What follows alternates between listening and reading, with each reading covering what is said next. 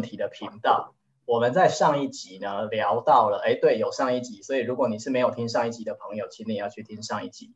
上一集呢，我跟好朋友 Marine 聊到了一个非常这个什么发人深省的问题，叫做如何自悟悟人啊。这里面两个悟都是领悟的悟，也就是说，你要如何是在自己有领悟的状况之下，同时也可以帮助别人领悟，叫自悟悟人。当然，有的时候我们做的可能是另外一种悟。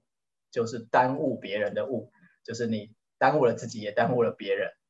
那么在上一集里面，我们谈到了一件重要的事情，就是当我们在帮助别人的时候，你的角色到底是什么？啊，你有没有遇过，你明明好心帮别人，结果还被别人骂？或者是这个我们遇到很多哈，你身边的夫妻朋友啊、情侣啊，他们吵架，然后你去调解，结果他们和好了之后，两个人就一起来骂你。好之类的这种事情，所以帮助别人真的是一门艺术。然后我们在上一集就谈到了，究竟怎么去定位这个角色，还有这个界限。好，所以我们这一集会继续往这个话题聊下去。好，那我们继续来请 Marie，可以继续再说一下你对这个话题很有兴趣的点是什么呢？我要再重复上一集我说过的，我遇过的状况吗？我觉得应该不用，但是你可以讲的就是你接下来想要怎么做，对你来说更理想的状况会是怎样？对我来说更理想的状况是，呃，如果不管是在哪一种状况，不管那个状况我喜欢或是不喜欢，如果我可以清楚明白它是怎么回事，我就。不太容易陷入负面情绪当中，或是我的自我价值感可能就不会被大幅影响。哇，你这段话里面好多专有名词哦，太多了吗？哎，也也不会啦，也不会，我不能这样说。对啊，其实不会啦。听听我们的朋友，其实对这方面都是很有研究的。但因为你刚刚提到了。你刚刚提到说，如果我可以清楚明白怎么回事，不会陷入负面情绪，然后你的自我价值感，对不对？不会被影响。对啊，不会被影响。对，这听起来有好几个关联的东西在里面，你可以再多说一点，让我们大家都可以更清楚一点。对啊，好大的一个课题哦。嗯，就是呃，当我们对别人付出善意的时候，但有时候很错愕的你。得到的是负面的回应的时候，嗯嗯，那可能会引发很多层的内在的负面反应，嗯哼，甚至有一些呃过去旧的回忆，哦，呃，会重新回来骚扰你，嗯，呃，可能他们的状况有一点类似。哦，你说的是那种，比如说刚好他发生的状况，可能跟过去你的经验有一点点像，然后所以就被勾起来了自己的一些。对，对比如说被误会啦，哦，或是呃被诬陷啦。哦，我我现在是举例，对。好，我我本来真要说你经验好丰富哦，结果原来你是举例 吗？哎，好，我必须要说我举例，不然我怕等一下你叫我就是告诉你具体事件是什么，我不想讲。我我我没有要知道，我没有要知道。有有，其实我都有这些经验呢。嗯、OK OK，因为自己爬书过才知道说，哦，原来情绪起伏会那么大。是的，是的。自我价值感会掉那么低，是因为跟过去的那个事件连接。哎，你不是因为这样介绍给我一本很棒的书，专门在讲疫情的？哦，真的吗？我忘记了，我介绍你与与什么和好？与过去和好吗？哦，对对对对，好、哦、好，与过去和好。如果听的朋友有兴趣的话，不妨上网 Google 一下。好，那然后呢？重点是帮助别人的时候，结果别人一些很像的经验，可能勾起了自己过往的一些有的没的。然后呢？然后，呃，比如说，我就曾经因为某次被责怪的很厉害的一个一个一个经验，嗯，然后让我。情绪非常低落了一个礼拜。哦，那那个礼拜我都在做什么呢？我都在责怪自己，嗯，我都在怀疑自己，嗯嗯，然后，呃，试着去找自己是不是真的曾经做过做错过什么，然后想要修正，嗯嗯嗯嗯嗯嗯，然后那一个礼拜是自己伤害自己很厉害的一段时间，嗯，那一个礼拜之后我比较清醒了。嗯，我发现原来我借由这个事件在重复过去我经历过的一些伤害。嗯嗯嗯，然后我就决定要停手了。哦，对，然后我就发现哦，原来在这个过程当中，如果呃，就像你说的，如果我界限不明的话，嗯，我把对方的议题背在身上，甚至把对方。的挫折感，嗯，还有无力感背在身上的时候，没错没错，可能会对自己做的事情，没错没错，对没错。这个你 Marine 刚刚在说的时候呢，就让我想到，容许我用一个形容词，你这个叫做充满善良的灵魂啊，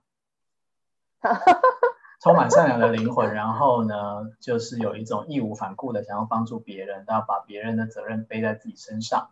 好呃，我想要说的是，所有我们帮助想要帮助别人的人，多多少少其实都会有这样子的状态。啊、呃，我以前最早最早在刚开始做帮助人的工作的时候，我做的是社工。在我们社工的领域，有一个很有名的名词叫做替代性创伤。Marine 之前有听过这个词吗？替代性创伤有有。所以其实替代性创伤就是跟你刚刚讲的东西很像，就是如果我们没有办法呃排解自己。的状态，因为我们整天听到的都是负面的东西，遭遇到的都是可能我们说社会比较底层的一种各种黑暗的状况，所以如果我们没有办法排解这些事情的话，其实是很难继续做这个工作的。而排解这些东西，它也会是我们专业能力的一部分。这是我刚刚在听你讲这个的时候，我想要特别在这边提出来的。就是、那你是怎么学会这件事的呢？哦，怎么学会这件事情？我大学四年啊，研究所三年啊，哦，然后当然还加上了在工作之后啊、持续的练习个人的内在反省啊，然后很多的工作坊等等的。但我觉得你刚刚问这个问题超级好的，就是我想要说的就是这件事情是非常需要学习的，也非常需要练习的，他没有办法凭。满腔的热忱或爱心或耐心就可以做到，所以很多人都会误会说啊，心理师或社工师这些帮助人的工作，教练这些帮助人的工作，是不是觉得很有耐心啊，很有爱心啊？其实并不是，因为事情如果只要有爱心、有耐心就可以做的话，那就很简单了。可重点，像你刚刚说了，你在经历那么多不同的帮助人的过程，你就会知道。其实帮助人是一件很复杂的事情，它并不是一件很简单的事情，所以它需要学，也需要练。嗯，那你是否有推荐一个学跟练比较有效率的方向或方法吗？比较有效率，这是一个好问题。很快的答案就是没有哎。好，但容许我说一下为什么没有。其实你刚刚就讲了一个很重要的点，因为每个人过去的经验都很不一样，所以可能对我很有效率的，不见得对你很有效率啊。但是讲到这个，有一个对任何人都一定有帮助的，我不敢说它的效率会有多少，但是它一定会有帮助的，就是其实你也已经在做，且你也一直很努力了，就是所谓的自我觉察这件事情，而且是深度自我觉察。这件事情是所有学习跟练习的必要性。我讲完这样子，你有没有觉得好像等于没有讲？嗯，我刚刚冒出来的想法是说，你怎么知道你现在觉察的够深呢？嗯，我会知道啊。但是永远都会遇到一个状况来挑战你这个深度，对吧？哦，我会说，对，永远都会有新的状况，而且那个新的状况通常就是代表你已经有能力去迎接它了，所以你才会遇到它。我是这样想的。嗯，听起来非常的正面。这是真的、啊。所以不见得都在自己耽误跟耽误别人嘛。呃，我我举例好了，譬如像你上一集你有分享到的，就是一些例子里面啊，所以如果没有听上一集的朋友呢，欢迎你去听上一集。我们在这强调一下，在上次你提到的状况里面，其实你有提到，有时候会觉得自己好像是不是耽误了别人。可是我们好像也是从这些过程当中才可以去领会说，那到底怎么样，下次就不要再犯。所以其实是一直在进步中的。嗯，对啊，听起来蛮积极乐观的。哦，这是我的信念啊，这是我的信念，就是我认为，呃，如果我现在遇到了所谓的大魔王，大魔王就是很难嘛，很挑战的事情。是，那通常是因为我的能力已经到了可以用大魔王来训练的时候了。嗯。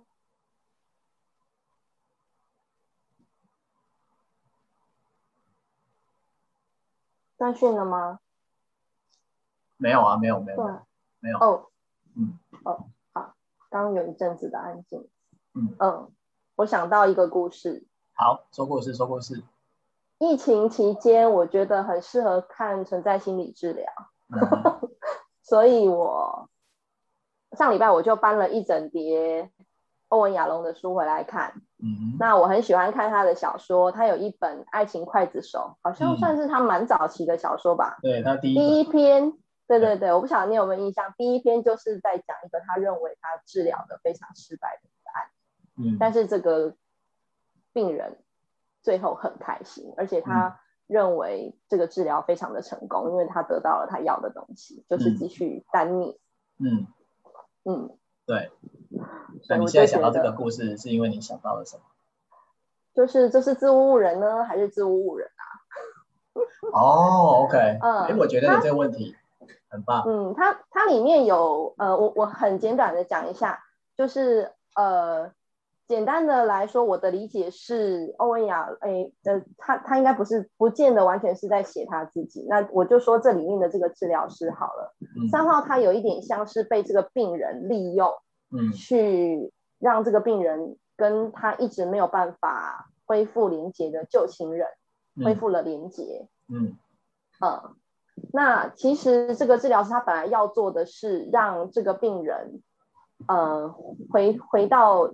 正常的现实生活，嗯，不要再去看好多年前，嗯，呃的的一个非常短暂的恋情，嗯哼，对，但是这个病人他非常的单逆，而且很固执，嗯，后来治疗师就提出说，那我们请这个人来做一次三方会谈，嗯，三方会谈之后，病人就成功的跟这个旧情人恢复了连接，嗯，然后他就说他不要他不要来治疗了，嗯，呃，然后因为这是一个研究计划，所以。治疗结束之后的半年，呃，他他还有再请这个病人来做这个治疗成效评估。嗯嗯。嗯，那他好像是在那个计划当中成效最好的一个。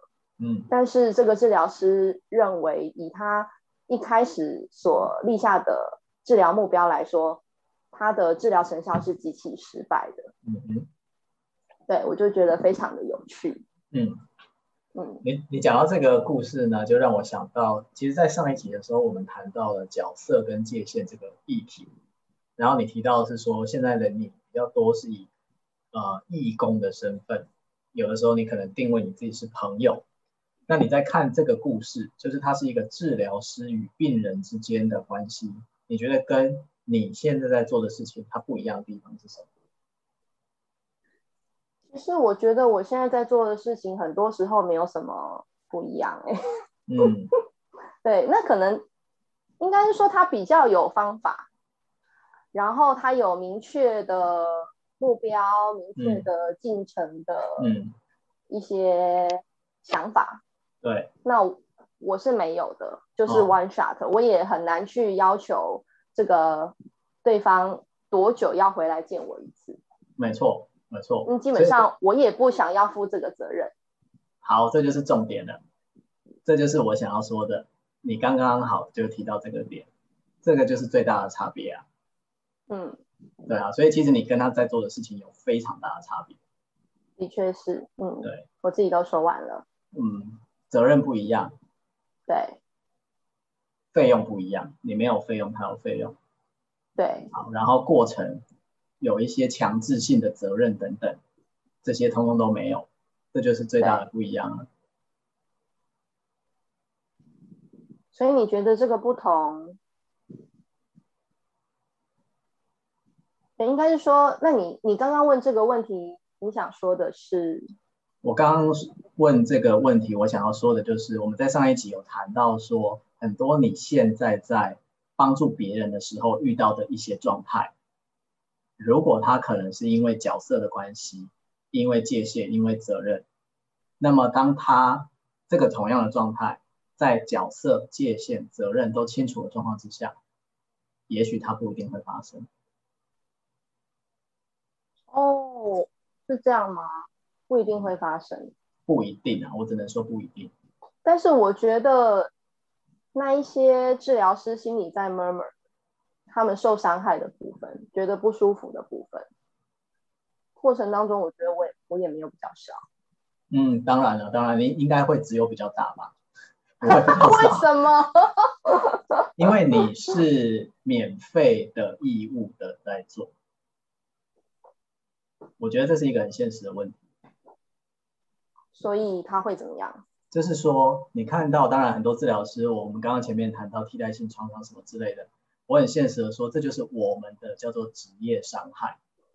OK，工伤。对啊，我们的工伤啊，就像很多不同的劳工，我们工作的类型就会带来不同的职业伤害。好，那只是说我们这样子的工作，我们的职业伤害是心理上的，也许外面一时看不出来，但它也是一种职业伤害。可是这是你为你的职业付出，你必须要承担的事情，因为这是你的责任。有责任就有承担的代价，我觉得这是我的观点。你有承担的责任，你就有要付出的代价。是，对啊。那你你是一个义工，而且你有时候是定位你作为朋友，朋友所要承担的责任跟要付出的代价。跟我们所谓叫做职业的助人者、职业的帮助的人，他又不是同一件事情。嗯，你觉得呢？的确不一样啊。嗯，所以我应该开始收费吗？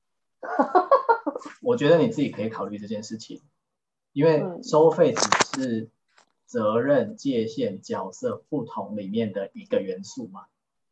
是。对啊。嗯，好哦，你不是第一个这么说的人。我是吗？嗯，不是第一个这么说的人。对吗？我不是啊，嗯、我不是啊，所以对啊。但是我也一直在想一个问题，就是说，嗯、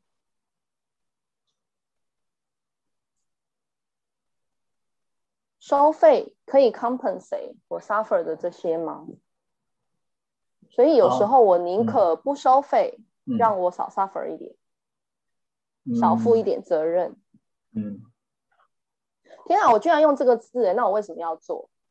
哦，我们现在来到了更深的一层问题了，不要再做第三集了。太棒了，我想问问题，这个 节目目的就是引发，哎，谢谢让我讲一下嘛，哈，我们其实就是想要引发大家，不管你喜欢问别人问题，或者你非常喜欢问自己问题。